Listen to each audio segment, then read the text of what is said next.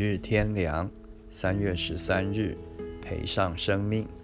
人若赚得全世界，赔上自己的生命，有什么益处呢？马太福音十六章二十六节，人都是尽力想从世界得些什么，无论是名利、地位、金钱、爱情、快乐等，都不外乎世界上的事。其实所得的也非常之少，用尽一生心血所得的也不到世界千万分之一，所能享受的也有限，即或得到更多，却把生命赔上了。不但赔上肉体的生命，连灵魂也赔上了，因为没有为灵魂的未来做什么，哪有什么益处呢？将来有一天。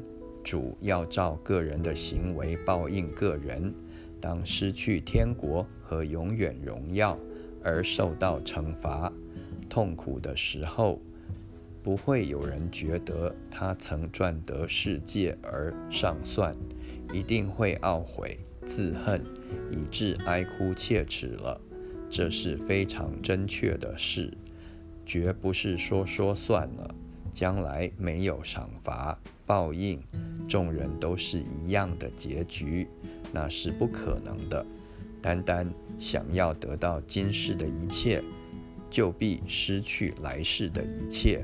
反之，有人舍己背十字架跟从主，为主撇下一切，肯丧掉生命，必定不是白白的。将来所要得的荣耀赏赐。就是再抛弃千万个世界，舍去千万次生命，也是值得的，而且所付的代价并不高。